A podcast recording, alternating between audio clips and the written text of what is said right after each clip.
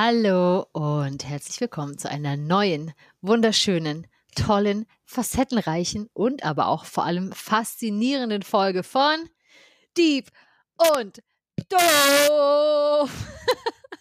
Oh, das kratzt jetzt schon im Ohr. Das kratzt jetzt schon im Ohr. Ich entschuldige mich. Ja. Franzi ist im Überschwung.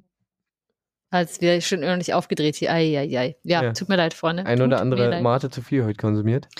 Nicht eine einzige. Okay. Oh Gott, Aber- das Ausschläge. Du weißt ja, so schlimm? Nein, das geht schon. Das regeln wir nachher alles runter. Das macht doch vorne dann. Auch von meiner Seite. Äh, herzlich willkommen zur. Ach, jetzt habe ich wieder vergessen. 36, 37. Folge, zur neuen Folge. Dieb und doof. ihr wisst das besser als wir. Ihr seht das nämlich auf dem Telefon oder im Browser oder sonst wo ihr uns auch immer hört. Schön, dass ihr wieder dabei seid. Schön, dass ihr uns äh, die Treue haltet. Ja, vor allem, dass ihr uns eure Ohren leiht und Mhm. zuhört. Genau. Hoffentlich, die jetzt hoffentlich keinen Schaden genommen haben von den ersten paar, Oh. von der ersten Minute. Ja, das tut mir sehr leid. Wir hätten natürlich jetzt auch einfach nochmal abbrechen können und neu aufnehmen. So weit sind wir noch nicht drin in der Folge, aber hey, was soll's, wenn die Membran ein bisschen schnarrt.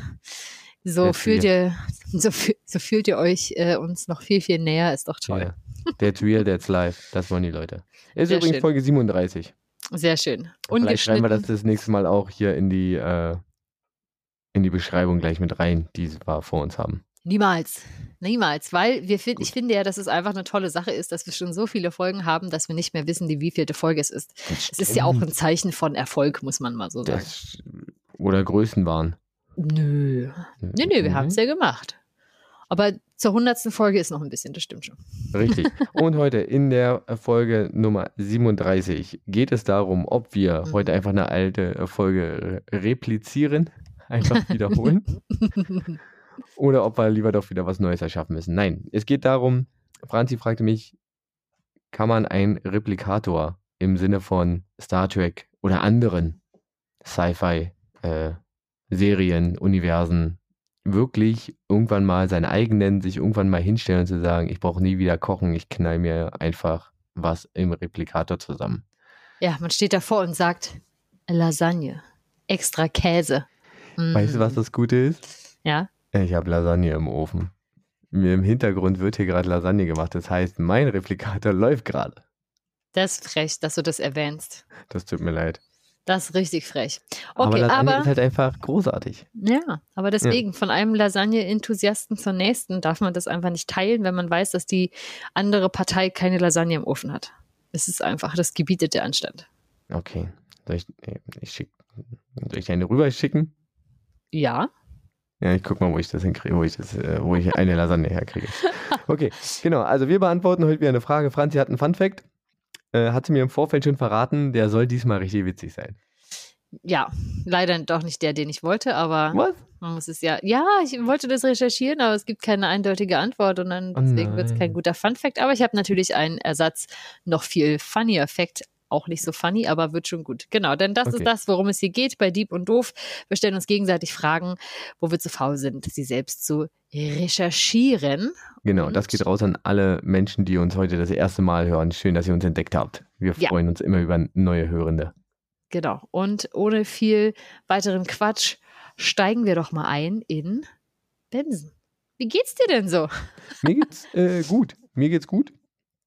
Ähm, hab die ersten äh, Schulwochen wieder hinter mir, bin langsam so eingegroovt und ähm, ansonsten, ja, war ich äh, zwischendurch eine Runde äh, Moped fahren. Das hat total Spaß gemacht über ein Wochenende. War mal wieder Fußball spielen. Ähm, war letztes Wochenende auf einem Brauereifest.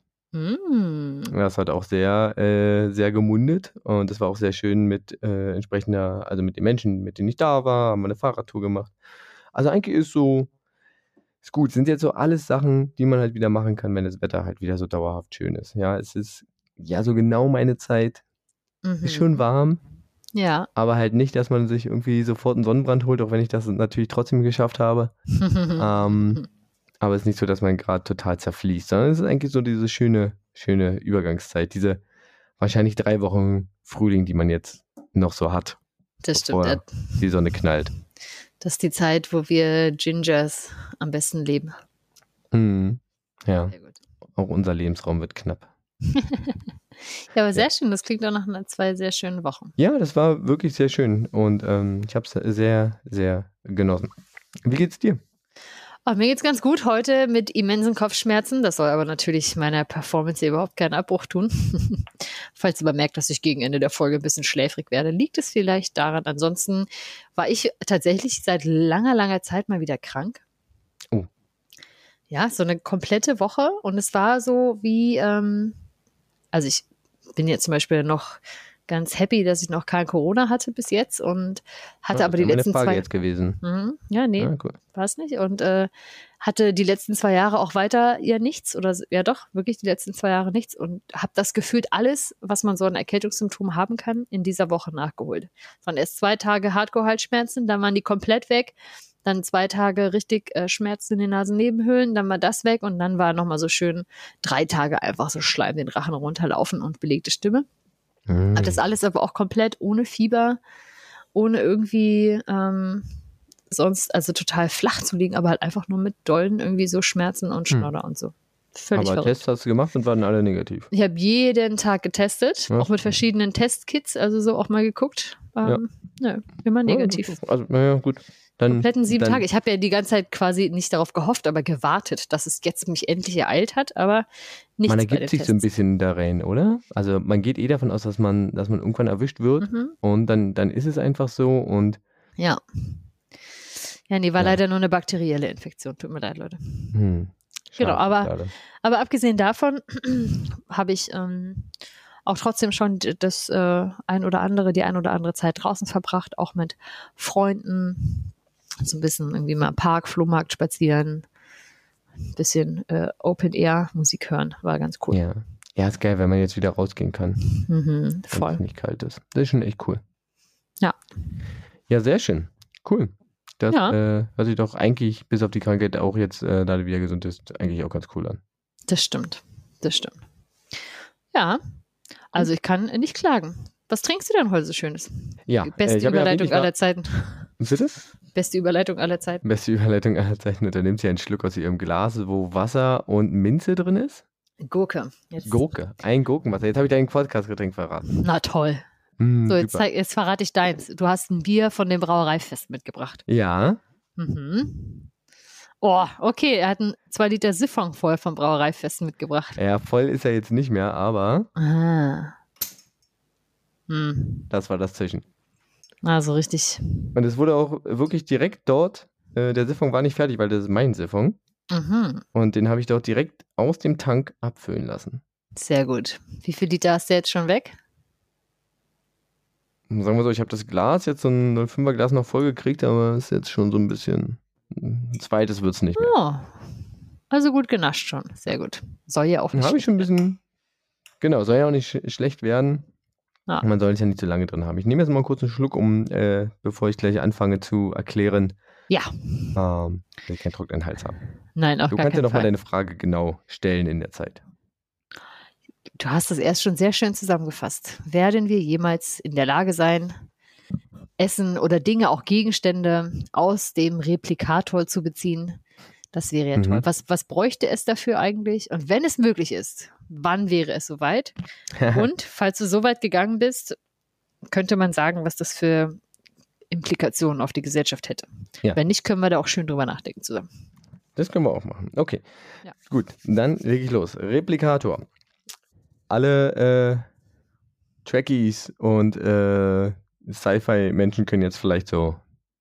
Ah, ich halte mich kurz, aber vielleicht so fünf Minuten springen.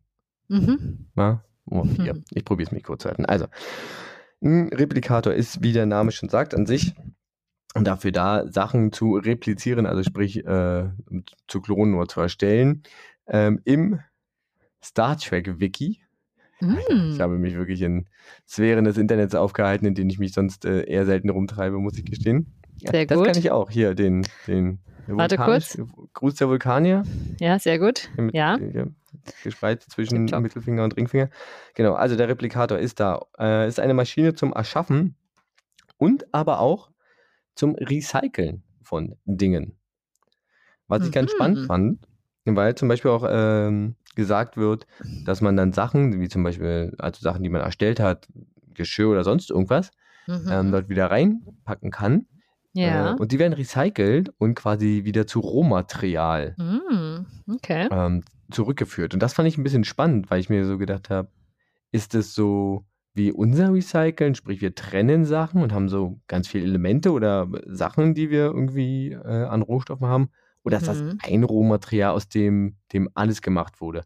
Und da ist, also da blieb mir das, das ähm, Star Trek, ich will mal Star Wars sagen, das Star Trek Wiki Mhm. tatsächlich äh, eine Antwort schuldig darauf Ah, wie das okay. funktioniert. Das wurde da leider nicht so genau erklärt. Auf jeden Mhm. Fall gab es aber ähm, quasi eine Geschichte dazu. Also zunächst war der Replikator eigentlich nur dafür da, um Essen herzustellen. Ja. Ja, Nahrung herzustellen. Nahrung, Getränke, Mhm. um halt die Versorgung auf längeren Reisen Ja. sicherzustellen. Ja. also ihr müsst euch verstehen, das ist ja alles aus dem Star Trek Wiki. ähm, und dort gibt es eine Erklärung, und zwar nutzt der Replikator ähm, replizierte Proteinmoleküle und texturierte Kohlenhydrate, um Mhm. Speisen äh, zu erstellen, die zuvor am Rechner quasi designt wurden Boah. und nach deren Anleitung der Replikator eigentlich nur aus diesen beiden Dingen diese Speisen wieder zusammensetzt. Mm.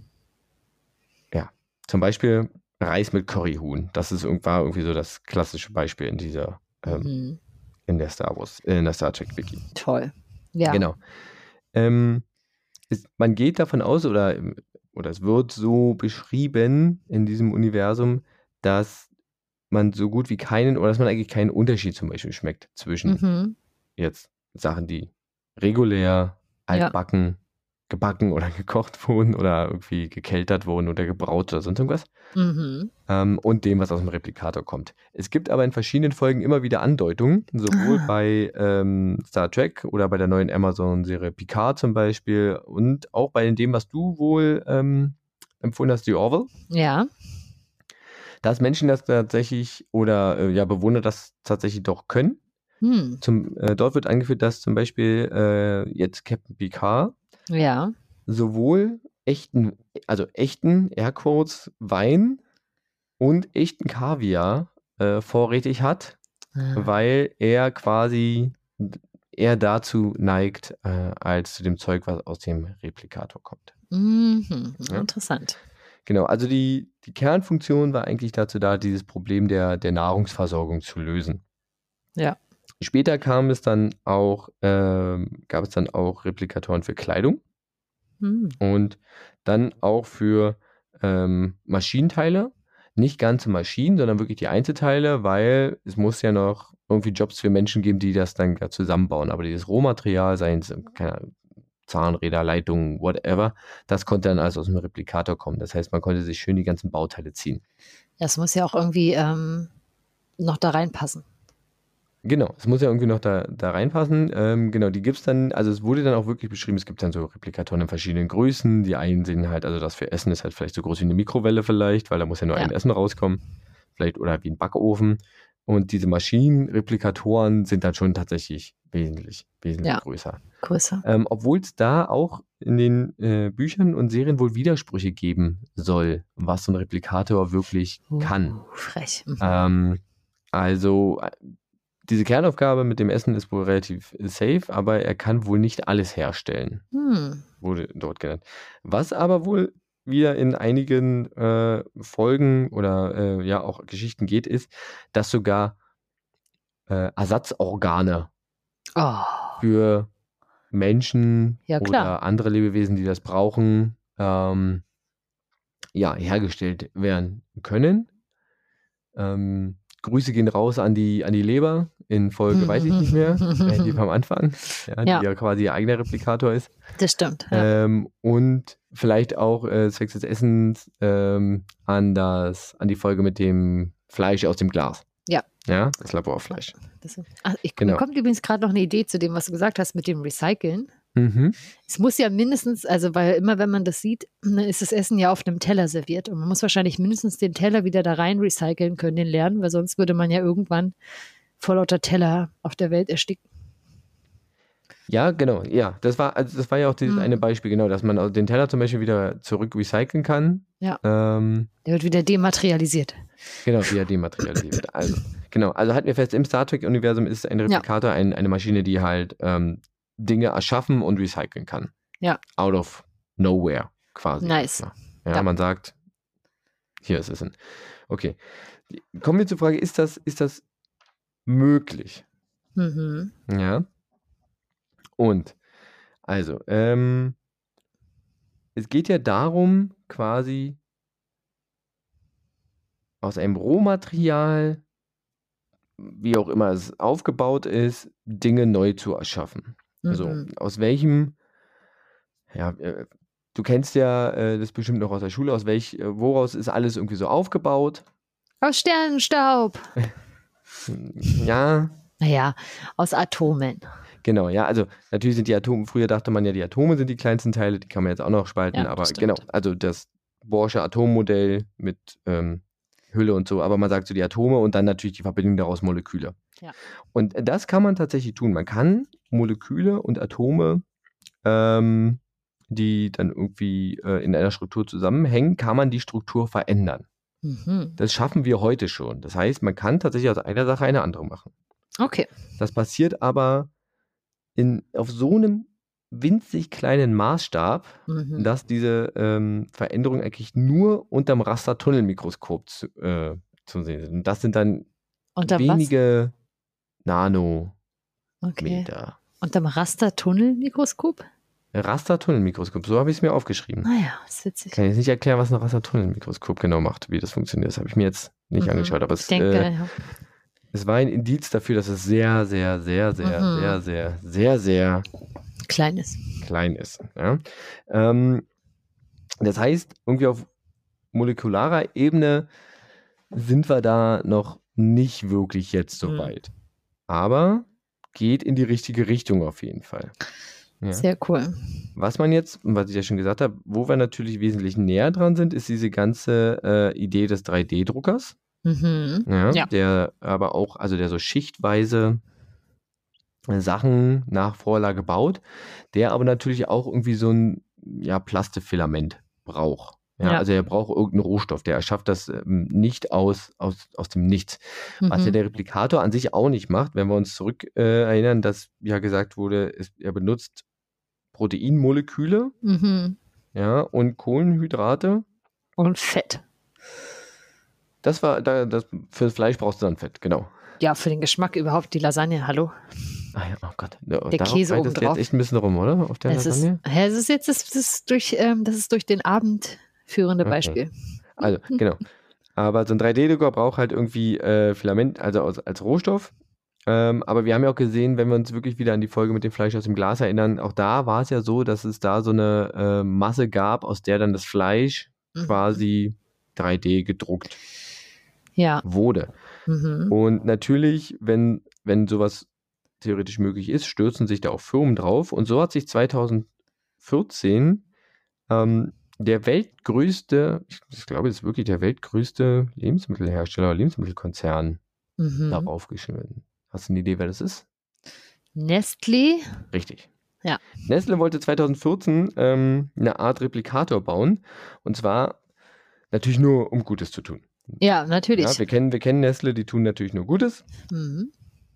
Und zwar äh, haben die erkannt, dass es auf verschiedenen er äh, Teilen der Erde äh, Probleme gibt, dass Menschen halt eine gewisse Unterversorgung an bestimmten Vitaminen haben. Ja. Ja, also, ja, verschiedene Sachen. Und das, dem wollten sie halt ähm, entgegengehen und wollten halt äh, eine Art Replikator bauen, sodass man auf Knopfdruck tatsächlich Essen, Gerichte, also mindestens äh, auf ja, einfacher Ebene herstellen kann. Quasi die Mikrowelle 2.0. Du musst nichts mehr reinstellen, sondern du drückst wirklich nur auf den Knopf. Ja. Die haben 2014 gesagt, naja, wir sind eigentlich ganz guter Dinge, so fünf bis zehn Jahre, Mhm. da, da, da kriegen wir das hin. Da, da sehen wir uns, dass wir wenigstens so die ersten Erfolge haben. Naja, dann sind wir jetzt ja in einem Zeitraum, wo man das abchecken könnte. Richtig, habe ich nie wieder was von gehört von diesem. Aber sie haben ja noch bis 2024 Zeit. ja, gut, wollte gerade sagen, da ist ja noch ein bisschen was. Ja? Mhm. Haben wir Mhm. noch nichts weiter dazu gezeigt. Ähm, ich muss kurz was überspringen. Ja. Und zwar gibt es aber ein, ähm, die Firma B-Hex, das ist ein Startup, Mhm. die haben 2013 ähm, einen Auftrag bekommen, eine 3D-Food-Druck-Technologie Mhm. zu entwickeln und waren da irgendwie auf dem Weg, und zwar für die NASA. Mhm. Ähm, die forschen also auch daran, hat man aber auch nicht mehr wirklich was von gehört. Okay. Und es gibt die, boah, jetzt habe ich mir den Namen nicht draufgeschrieben, irgendwas mit C. Chemerton Factory Incorporation und die entwickelten eine, ähm, ja, einen sogenannten Photobioreaktor, in dem sie aus CO2 und Wasserstoff zumindest schon mal Nährstoffkombinationen und eine Art Arzneimittel herstellen konnten. Hm. Ja, aus diesen beiden Sachen. Und das sind so die, die nächsten Sachen, die irgendwie so da wirklich rankommen. Ja. Ja, 2019 hat äh, die University of Berkeley äh, laut eigener Aussage wirklich einen Replikator gebaut. Also die Mhm. nennen das Ding halt Replikator. Ja. Und der funktioniert nochmal, also die anderen waren ja alle so ein bisschen 3D-Druck. Mhm. Und die machen das nochmal ein bisschen anders. Hm. Ähm, die nutzen ähm, Photonen, also quasi Licht, Laser, Mhm. äh, und ein spezielles Harz. Und Hm. da musst du dir vorstellen, die haben so wie so ein. Stellt euch ein, stellt euch ein Glas Bier vor. Ihr habt ein Glas. Ja. Bier? Ja. Mhm. Du hast das Bier so ein bisschen dickflüssig, ist wie so Harz, wie so Honig. Mhm. Und ähm, dann wird vorher von einem 3D-Objekt, einer Figur, einer Statue oder also irgendwas, was ihr herstellen wollt, oder ein Zahnrad, whatever, werden halt drei rum Bilder gemacht. Mhm. Ja, also 2D-Bilder. Und die werden dann quasi ähm, abgespielt. Und man kann sich das vorstellen, dass es wie auf dem Beamer abgespielt wird. Mhm. Und der Beamerstrahl, was dann nur ein Laser ist, ähm, hämmert auf dieses Harz ein. Und dieses Harz härtet halt aus, wenn es mit Licht in Berührung kommt. Mhm. So, und jetzt wird in einer bestimmten Tiefe, wird dieser Laser da pu- punktgenau quasi in dieses Harz reingeworfen. Und dort härtet das Harz aus Mhm. und drumherum aber nicht, weil man es Ah. relativ punktgenau steuern kann. Mhm. So, das heißt im Vergleich zu dem 3D-Druck, wo immer so eine Scheibe dazukommt, nach Mhm. oben hin, wird das quasi, äh, wird das in diesem Harz quasi ausgehärtet. Ah ja. So, und wenn man dann damit fertig ist, ähm, wird der Rest drumherum, was noch flüssig ist von dem Harz, halt einfach so weggewaschen. Mhm. So, und dann hat man dieses Objekt. Geht jetzt nicht in Richtung Essen, sondern geht eher so in Richtung ähm, Teile bauen. Teile bauen, genau.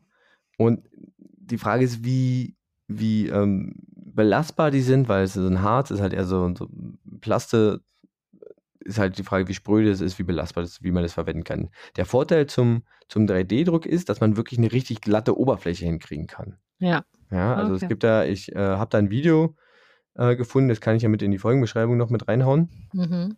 Und da sieht man halt richtig, da haben sie die Figur, man kennt so diese Steinfigur der Denker, diese Figur, die so mit der, mit dem Ja. äh, der Kinn auf der Hand so irgendwie da sitzt. Und die ist halt richtig, richtig glatt in der Oberfläche her. Ja. Mhm, Und das ist halt ein Vorteil gegenüber dem konventionellen 3D-Druck. Aber auch wieder, man braucht halt wieder irgendwas, was da ist, was dann Mhm. eher in Form gebracht wird. Ja.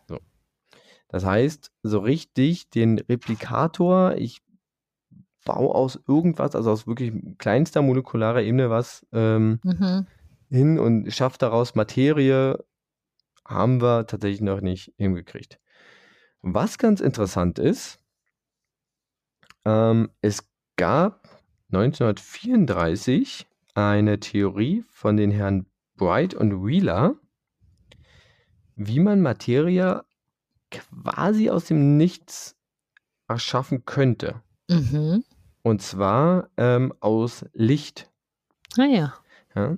Ich habe ja gerade schon gesagt, äh, bei diesem Harz war es ja auch so, da wird halt Licht draufgeworfen und das sind ja, Licht besteht ja aus Teilchen, also aus Photonen. Mhm. Ja? Wir wissen ja, Lichtdualist, Teilchen-Welle-Dualismus Mhm. bewegt sich, hat Eigenschaften von beidem. Auf jeden Fall sind da die Photonteilchen.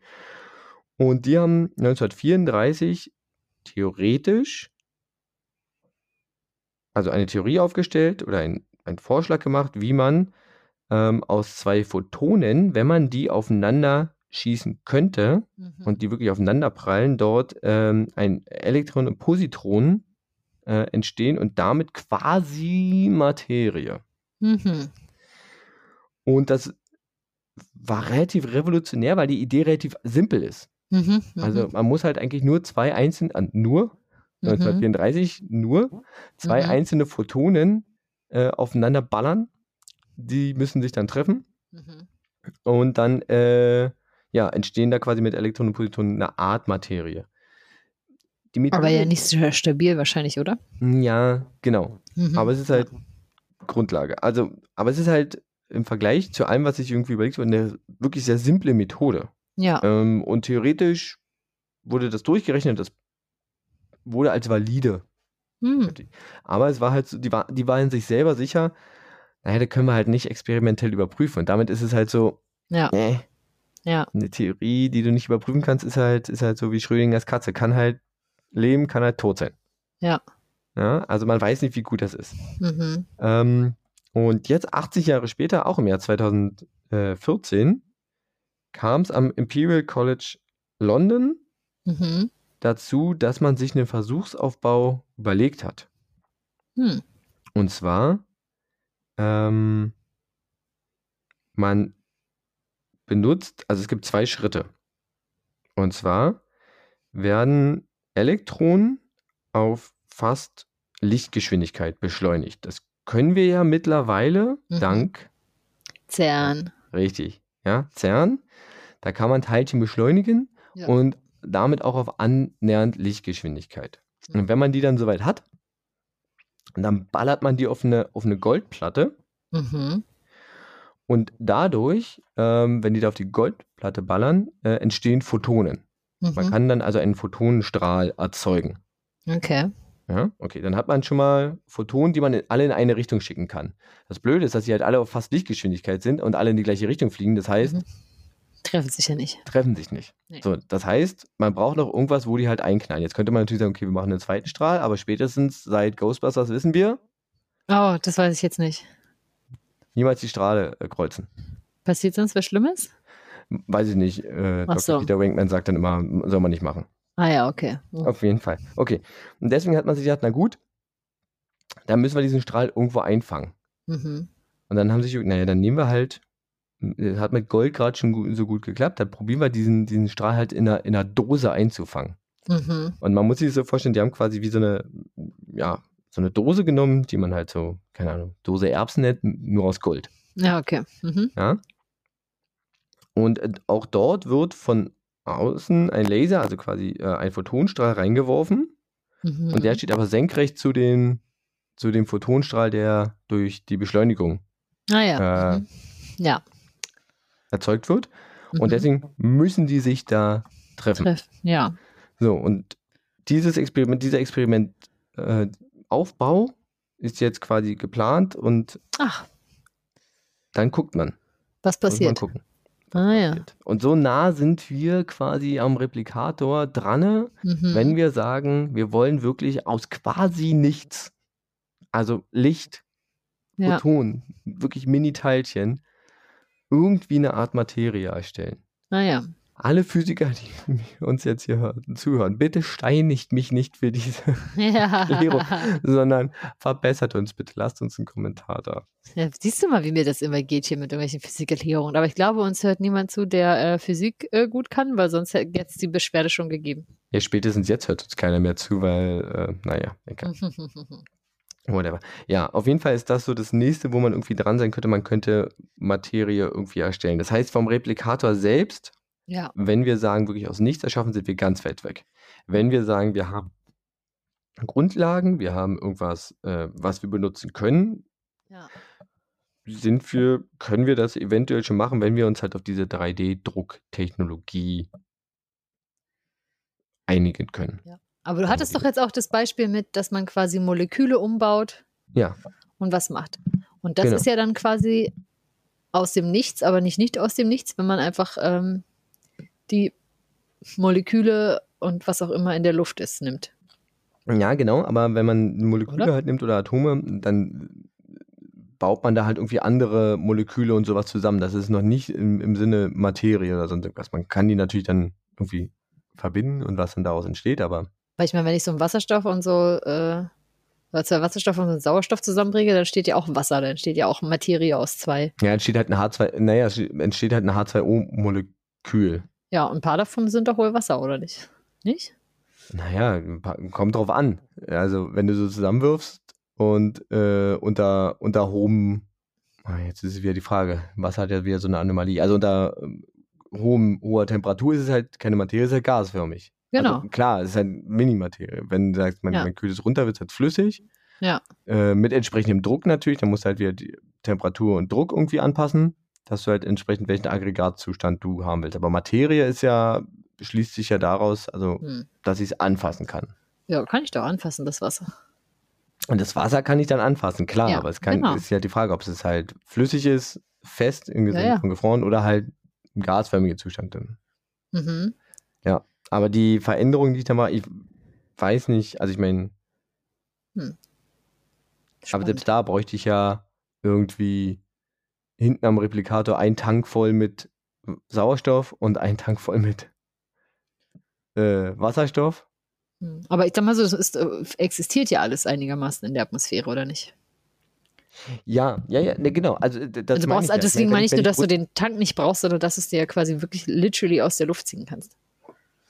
Da ist ja auch ein bisschen Aber dann Stickstoff. ziehst du ja auch wirklich nur aus der Luft. ja, ja. Dann, dann, dann, dann erzeuge ich es ja auch nicht im Sinne von, ich erzeuge es irgendwie, ich erzeuge nicht irgendwie was materiemäßig Neues. Ich stelle mir das ich- wahrscheinlich nur gerade so super leicht vor, wie hier ist doch alles da, das ist quasi letztendlich der Molekülbaukasten und nimmst einfach ein bisschen was hier raus, hier ran, hier baust du zusammen, letztendlich, mein Gott, hast du halt. Genau, aber, das, aber die Idee vom Replikator ist ja, Sachen zu erstellen, wie, Ja. also die Ursprungsidee von wegen lange Reisen durchs Weltall, ich kann Essen erstellen, damit ich nicht irgendwie alles mitnehmen muss. Ja. So. Und ich Genau. erstelle es quasi aus. Das war ja meine Frage. Erstelle ich es halt aus irgendeinem Rohstoff, der alles kann? Ja. Und der möglichst klein ist zu lagern? Oder erstelle ich es wirklich aus dem Nichts? Und da kommt Licht halt, also dieses Lichtexperiment irgendwie am meisten ran. Hm. Oder erstelle ich es halt aus, ja, aus Rohstoffen? Ja. Ja, also, Genau, Und genau aber dann könnte ja sein, dass einfach so Moleküle wären ja auch ein Rohstoff in dem Moment. ja, natürlich. Deswegen meine ich, halt aber das ist halt das, wo wir am nächsten dran sind. Ja. Und also gut, die sagen ja auch, sie benutzen äh, Proteinmoleküle, Mhm. verschiedene wahrscheinlich, aber Ja. sie benutzen halt replizierte, also das heißt irgendwie Ah, ja. hergestellte. Ja, Und dann ist die Frage, wo kommen die her? ja, Sie genau. das, ja, Ja. das war jetzt so die Und- Frage, ob man das nicht könnte, die halt irgendwie aus der Luft zu nehmen und dann halt einfach quasi komplex nach einem Baustein beliebig Aber, da, aber zusammenzutun. repliziere ich sie dann oder nehme ich sie dann einfach nur irgendwo weg? Ja, das ist ja quasi nicht, ja, es ist nicht wirklich replizieren, obwohl, ich meine, du replizierst dir etwas, das es insgesamt schon gibt. Also ich meine, die Urlasagne, die gäbe es ja. Da hat ja jemand das schon mal da, ne, reingeprogrammiert, wie das gehen muss. Welche Maße hat die Urlasagne? Hm, Wie, das der, wie das Urmeter. Äh, wahrscheinlich zu klein, werde ich mal sagen. Immer. Man muss immer zwei Urlasagne bestellen. Ja. Genau, und aber nach dem Bauplan quasi wird es dann repliziert und die Moleküle dazu werden aus der Luft gegriffen und dann komplex quasi in der Luft auch zusammengebaut. Also das würde ja natürlich. Aber dann bedeuten- baue ich sie ja auch, also dann ist es ja so, als würde ich sie nur aus der Luft quasi abbauen. Ja, ist ja, genau. ich ernte quasi ja nur Sachen aus, das ist ja Genau, noch aber das anderes- Replizieren bezieht sich ja quasi darauf, dass du etwas replizierst, das schon existiert hat. Und du machst einfach nur ein Replikat davon. Aber Ja. der Rohstoff, wo er halt herkommt, Klo- wäre in dem Fall halt. Klonen quasi. Ja, genau, quasi wie so ein Klon. Du hast halt ein so ein Urding Mhm. und das wird einfach immer wieder repliziert. Ja, aber das ist, dann, das ist dann halt die Frage, wo kriege ich halt die quasi Rohstoffe dazu her? Naja, aus der Luft eben. Ja, in diesem Fall äh, schon, Ja. genau. Naja, ah, ja. Aber dann könnte ich halt auch sagen, ich nehme halt den 3D-Druck für irgendwas, für Genau. Fleisch und so.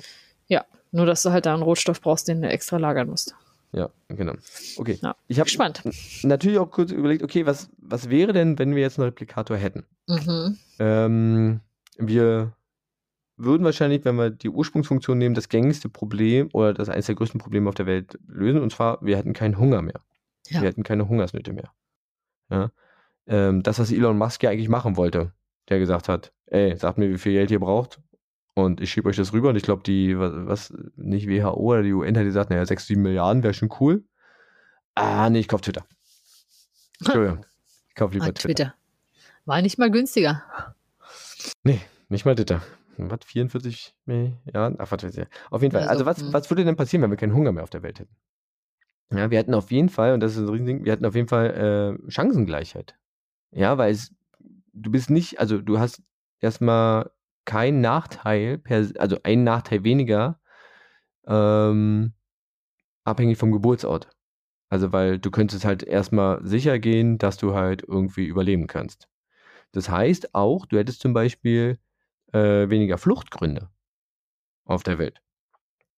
Ja, entsprechend auch weniger Kriegs- und Konfliktgründe.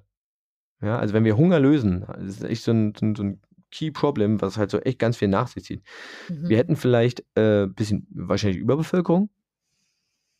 Ja, Würde das sein, würde ja. sich wahrscheinlich wieder negativ auf äh, vielleicht andere Sachen aus, auswirken, wenn wir jetzt wirklich nur den Food-Replikator hätten und nur Essen herstellen könnten. Weil Mensch Ja. braucht auch noch andere Sachen. Ja, Ähm, positiv wäre es wahrscheinlich, wir würden wahrscheinlich weniger Nutz, also gar keine Nutztiere mehr. ja, Brauchen? Stimmt. Ja. Wir würden wahrscheinlich weniger Wasser verbrauchen, was natürlich exorbitant gut fürs Klima wäre. Ja. Ja, also wir würden den, hätten wir einen Replikator, würden wir den Hunger lösen können, ganz easy.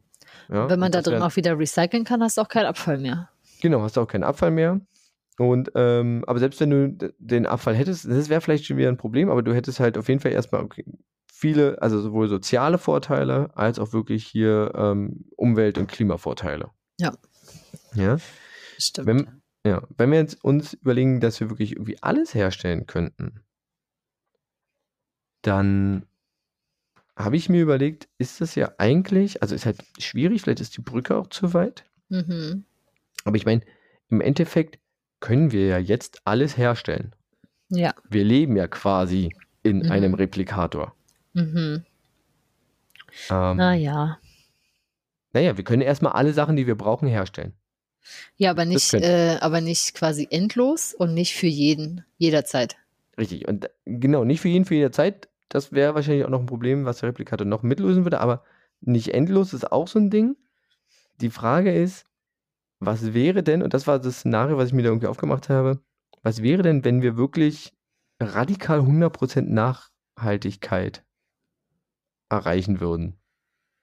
Also wenn wir wirklich alles so jeden, also wir wissen ja jetzt schon, dass wir eigentlich auf der Welt genug Essen produzieren, Ja. um, ich glaube, 12 Milliarden Menschen zu versorgen. Mhm. Wir werfen zu viel weg, es ist Ja. zu ungleich verteilt Mhm. und äh, wir produ produzieren es teilweise auf Kosten des Klimas. Ja. Oder, oder zu einem großen Teil, ja, siehe Folge Fleisch.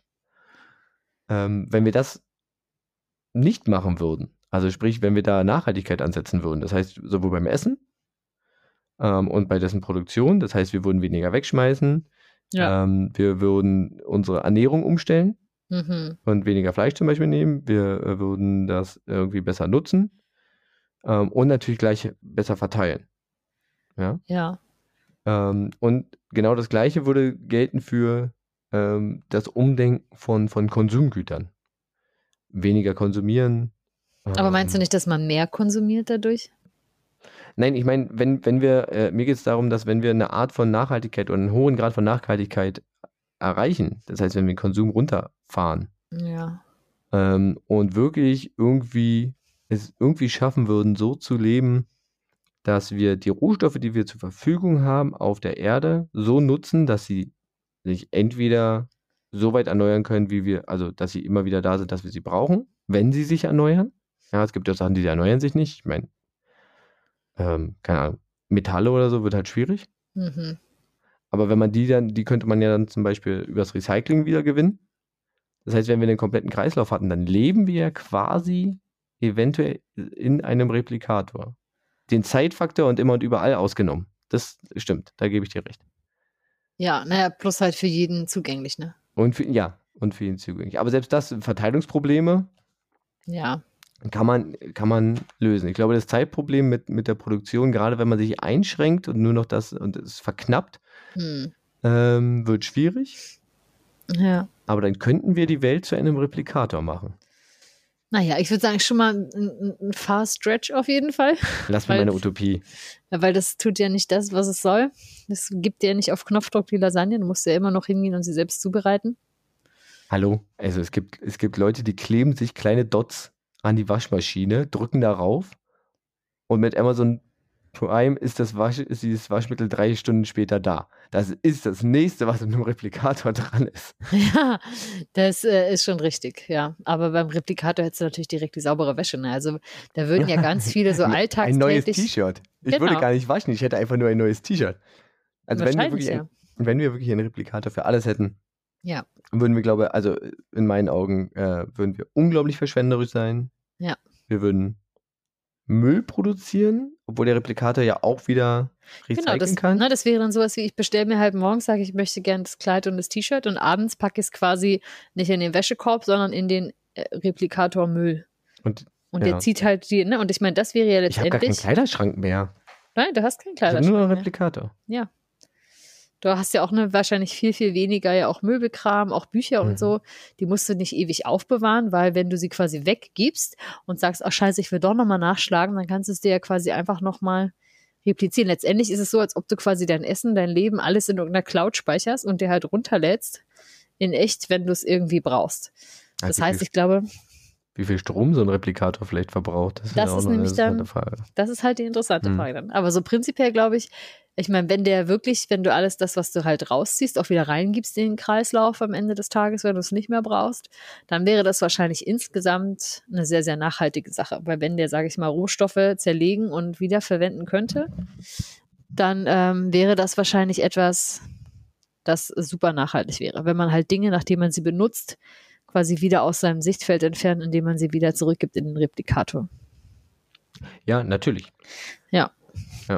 Das Aber wäre wie ich so das Streaming ja- für Gegenstände quasi. Wie gesagt, wenn man, die, wenn man den zeitlichen Faktor halt rauslässt, ist ja unser, wenn wir einen geschlossenen Recycling-Kreislauf hinkriegen würden, Ja, wir hätten halt einen sehr, sehr langsamen Replikator. das ist richtig, ja. Aber wäre das nicht, wär- wäre das nicht ein schönes Zwischenziel? Das stimmt. Aber ja, es wäre natürlich interessant, weil, also ich meine, die Gründe, warum man zum Beispiel viel arbeiten geht oder Geld verdienen muss, die fallen ja dann weg, weil man sich ja im Endeffekt nichts mehr kauft, man muss nichts mehr kaufen, nichts mehr erwerben.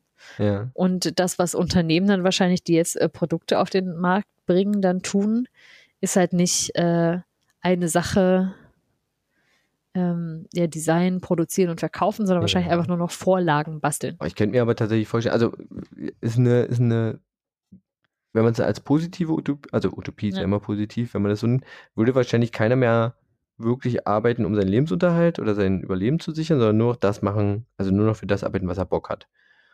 Ja. Oder was gebraucht wird. Ich meine, so, irgendwie soziale Berufe, vielleicht, ja, Mhm. Lehrkräfte, Medizin. Pflege, Medizin, ja. Ja. Obwohl, selbst wenn du, selbst wenn du Arme und, äh, und Organe replizieren kannst, gut, irgendjemand muss das Ding noch einbauen. Einer muss es noch einbauen, Leber. ja. Genau. Ähm, ich könnte mir aber vorstellen, dass es da und äh, da denke ich einfach an den, an den Kapitalismus, der immer irgendwas äh, findet, um Geld zu verdienen. Ja. Irgendjemand muss die Replikatoren ja herstellen. Das ist richtig, ja. Also, oder brauche ich nur einen und kann dann das innen machen?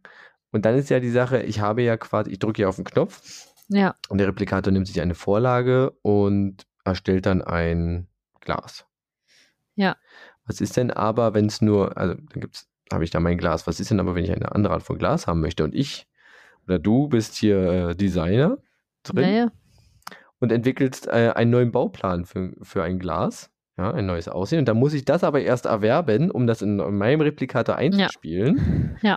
Äh, und dann warte ich sagen, ey, dann möchte ich dieses Glas haben. Oder ich kaufe halt, wie du sagst, ich möchte halt jetzt halt morgen diese Hose anziehen, dieses Kleid, dieses T-Shirt. Ja, Äh, Habe ich denn immer alles zur Verfügung? Oder muss ich quasi virtuell mir erst die Option kaufen? ja. Das wäre dann wahrscheinlich so ein, ja, so ein Abo, wahrscheinlich Geschäftsmodell oder irgendwas, wie halt Abo, im, Geschäftsmodell, einzeln. im Computerspiel, wo du dir halt so einzelne Items dazu kaufen kannst. Ja, das Genau. kann durchaus sein. Genau. Ich habe quasi eine Bibliothek aus, kann aus allem wählen und dann kann Ja. ich das Kleid irgendwie, weiß ich nicht, gibt es verschiedene Modelle. Ich kann das Kleid einmal für 99 Cent kaufen, Mhm. kann das Kleid für, keine Ahnung, 10 Euro kaufen und äh, kann es dann fünfmal tragen.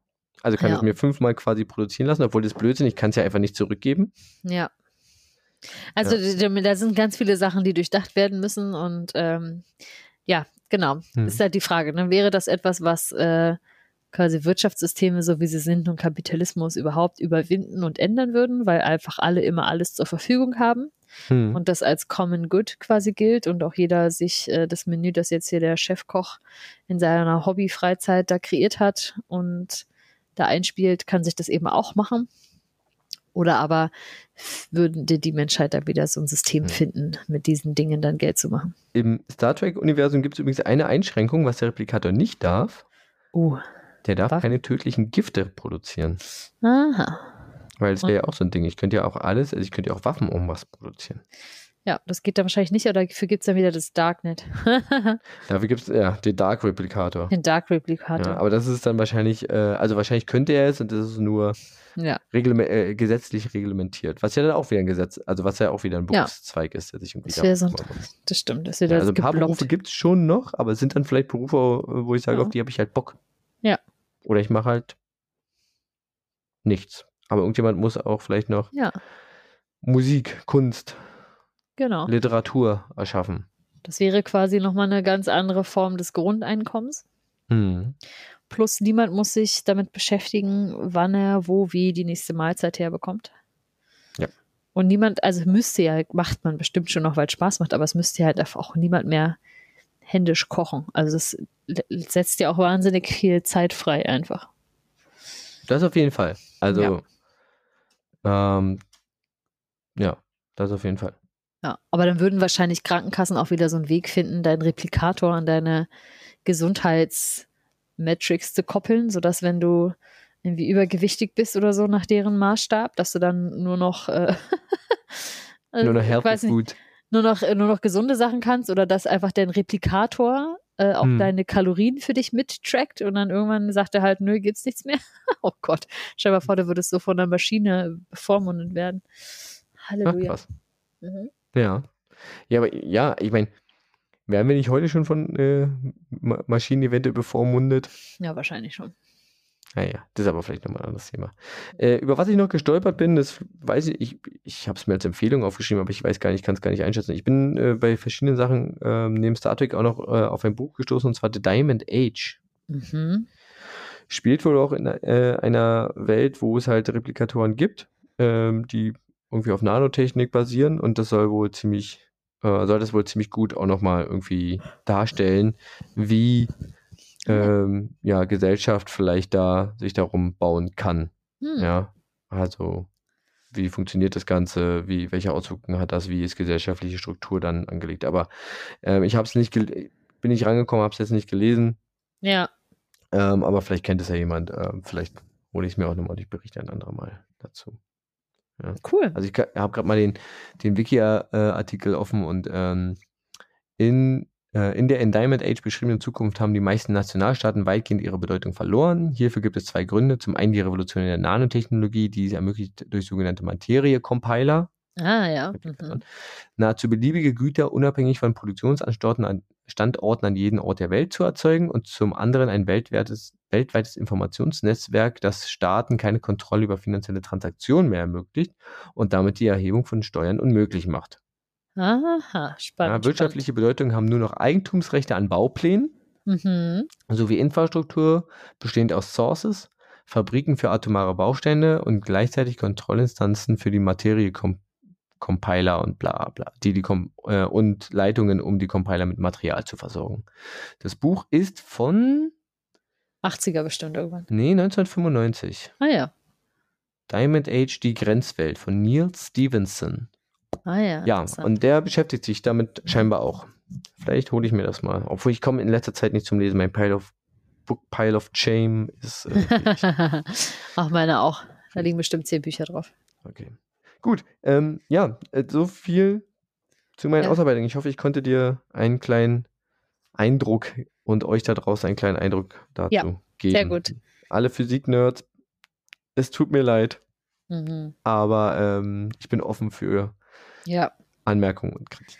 Genau, Physik-Nerds outet euch gerne. Oder vielleicht nicht nur Physik-Nerds, sondern auch Physik-LiebhaberInnen. falls sich jemand durch Hat den. jetzt überlegt, ob es sowas ge äh, geben könnte? Nee, nur falls sich einfach äh, jemand von dem Wort Nerd nicht so angesprochen fühlt, sollte es euch da draußen geben und ihr äh, hier zuhören. Wir fragen uns ja nun doch gegenseitig öfter mal Dinge, die auf die gute alte Physik zurückzuführen sind. Mhm. Bitte outet euch gerne für äh, O-Töne, die wir äh, hier einspielen oder kleine Erklärungen von euch, sind wir immer offen. Gut, ich bin jetzt offen für deinen Fun Fact. Ja, sehr gut. Ich musste kurz mal einen Zwischengähner machen. Ah ja, ja, es ist erst Mittwoch, aber ich bin schon wieder müde wie Montagmorgen. ähm, okay, ich glaube, es ist ähm, sehr einfach. Super. Das ist schon wieder total gut. Ich blamier mich. Nein, nein, doch, da kommst du richtig drauf. Und zwar, wenn, was versteht man wohl unter dem Türrahmeneffekt?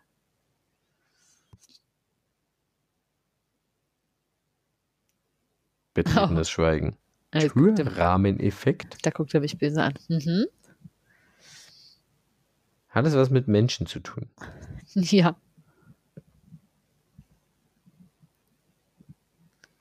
Hm. Hat es was mit damit zu tun, dass wenn zwei Menschen durch eine Tür durch einen Türrahmen wollen? nein. Schade. Ich dachte, dass man sich so gegenübersteht und dann so, ah, hier, du als erstes, nein, und ich jetzt doch. Und am Ende rennt man doch gegeneinander. Der Eiertanz. Ja, Ja, nee. der Türtanz. Tür. Was? Türrahmeneffekt? Nee. Ja. Türrahmeneffekt. Dass man sich an Türrahmen lehnt, um in zwei Räumen gleichzeitig zu sein. Nee, auch nicht. Äh, Türrahmeneffekt. Ich, ich gucke, guck, hinter mir ist ein Türrahmen. Aha. Dass manche Menschen da Klimmzüge dran machen. Nein. Ich weiß es nicht. Ich, kann- ich habe keine Vorstellung. Okay. Türrahmen Ähm. sind für mich so was Profanes. Ich denke, Ach, witzig. Ich hätte jetzt gedacht, dass, du, dass man da super le leicht drauf kommt. hast du einen Tipp für mich? Ähm, es ist ein neurologisch-psychologisches Phänomen. Okay, Da bin ich raus. Vincent ist raus. Da bist, da bist du die Expertin. Aber du wirst, du wirst gleich dir, glaube ich, äh, an den Kopf fassen. Ist das der Türrahmeneffekt? Weil ich durch eine Tür des Wissens gehe? Ja, vielleicht so ähnlich auch, Ja, genau. ja. Und zwar äh, geht es tatsächlich äh, um dieses Phänomen, dass man sich partout nicht mehr an Dinge erinnern kann, die man vorher noch erledigen sobald man wollte, den Raum verlassen hat. sobald man den Raum verlassen Und hat. dann, und dann, dann stehst du in der Küche wie Max in der Blaubeeren und überlegst dir, was wollte ich hier? Ich wollte irgendwas holen. Genau so. Ja, das ja. ist der Türrahmeneffekt? Das ist der Türrahmeneffekt. Und das ist tatsächlich, Das ein ja mein wirklich- Leben. ja, herzlichen Glückwunsch. Deswegen dachte ich, es ist einfach. Ja, ja aber wenn ich es mal wusste, habe ich es vergessen. Sehr gut. Genau. Und Ja. ähm, das ist äh, tatsächlich wie so eine kleine äh, Mini-Amnesie, die ähm, tatsächlich bei einer Studie der University of Notre Dame ähm, herausgefunden wurde, dass tatsächlich das Gedächtnis bestimmte Erinnerungen löscht, wenn man eine Türschwelle überschreitet. So ganz, ne, nach dem Motto hier, aus dem Augen, aus dem Sinn. Und ähm, das liegt irgendwie daran, dass an, wahrscheinlich das menschliche Gedächtnis sich an Ereignissen orientiert und dass diese ähm, Ereignisse auch an bestimmte ähm, zum Beispiel Räume und Umgebungen geknüpft sind und dass wenn man diese eben ändert, dass dann, ähm, weiß nicht, das Gehirn wie so eine Episode abschließt, fertig, zack, weggespeichert. Hm. So. Und es kommt auch nicht wieder, wenn ich zurückgehe in den Raum. Doch, manchmal dann schon, wenn du wieder so, quasi in die okay. Situation zurückgehst. Deswegen hast du das ja manchmal, dass du irgendwie, eigentlich bist du gerade in der Küche und denkst dir, ich will das machen. Ah, das liegt im Wohnzimmer, gehst ins Wohnzimmer, stehst im Wohnzimmer und denkst, hä, was wollte ich eigentlich machen? Hm. Versuchst dich irgendwie zu orientieren, umzugucken, es fällt dir nicht ein. Du gehst zurück in die Küche und sofort, zack, hast du es wieder Mhm. parat und sagst es dir jetzt laut vor, damit es ähm, quasi ähm, nicht wieder vergisst. Genau. Okay.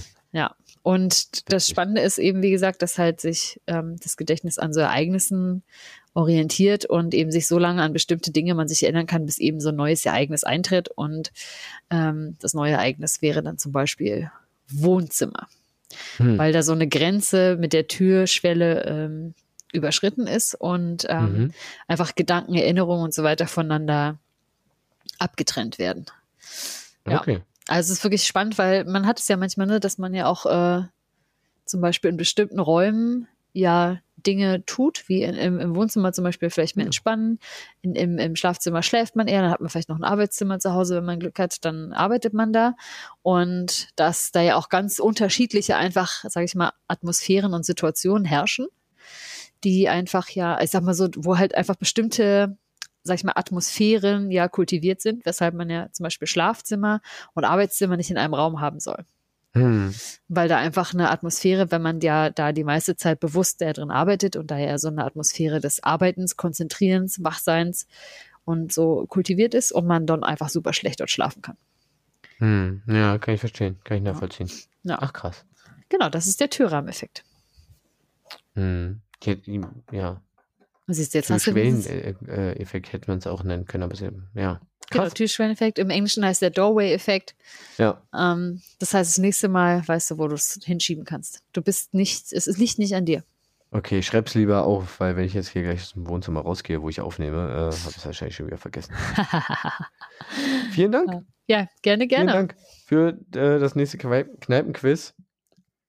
Aha, Haben wir vielleicht dann wieder eine Frage.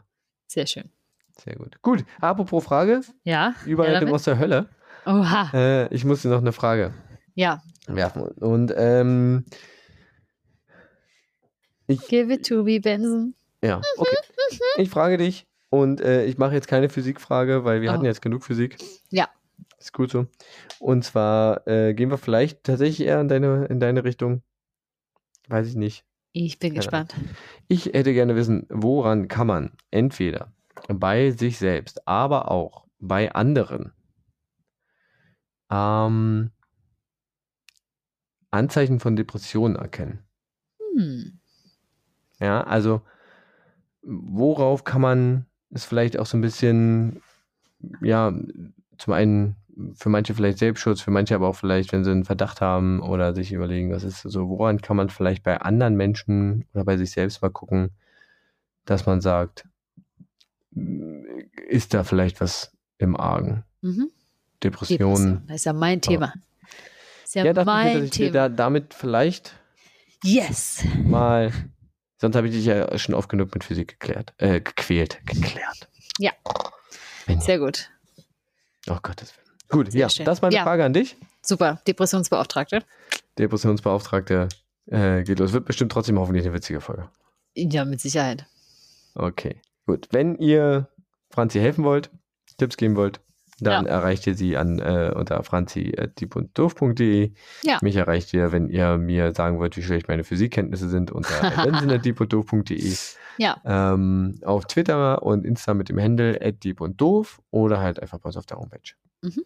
Ja, Ja. wir sind immer noch auf Twitter, auch wenn Elon das Ding gekauft hat. Wir sind noch nicht auf Mastodon. Weiß nicht, Noch machen. nicht. Naja, vielleicht mal gucken. Mal gucken. Ich weiß nicht, ob das jetzt Wahrscheinlich nicht. notwendig ist. Nein. Weiß nicht. Okay. Wir freuen uns äh, darauf, von euch zu hören. Ja. Ansonsten hören wir uns spätestens in äh, zwei Wochen wieder. Genau. Es sei denn, ihr hört diese Folge hier, die jetzt rauskommt, später, dann ist der Abstand vielleicht später. Es sei denn, wenn ihr die andere dann wieder ausspielt, dann ist es wieder zwei Wochen und dann mehr. Ach, ist auch egal. Ihr wisst, das ist hier. Das ist das Zeit- Pod- Podcast-Zeit-Paradoxon. Reisen Ja. durch die Zeit mit dem Podcast. ja, sehr gut. Alles klar. Gut. Dann bleibt mir nichts weiter zu sagen. Äh, habt uns wohl. Schön, dass ihr uns äh, weiter zuhört und diese Stunde Zeit geschenkt habt, wenn ihr das durchgehalten habt. Ja, vielen lieben Dank. Vielen lieben Dank. Bis denn. Und ich freue mich aufs nächste Mal. Yes. Endlich mal Sehr Heimspiel. Ja, sehr gut. Wuhu. Alles klar. Ciao. Ciao.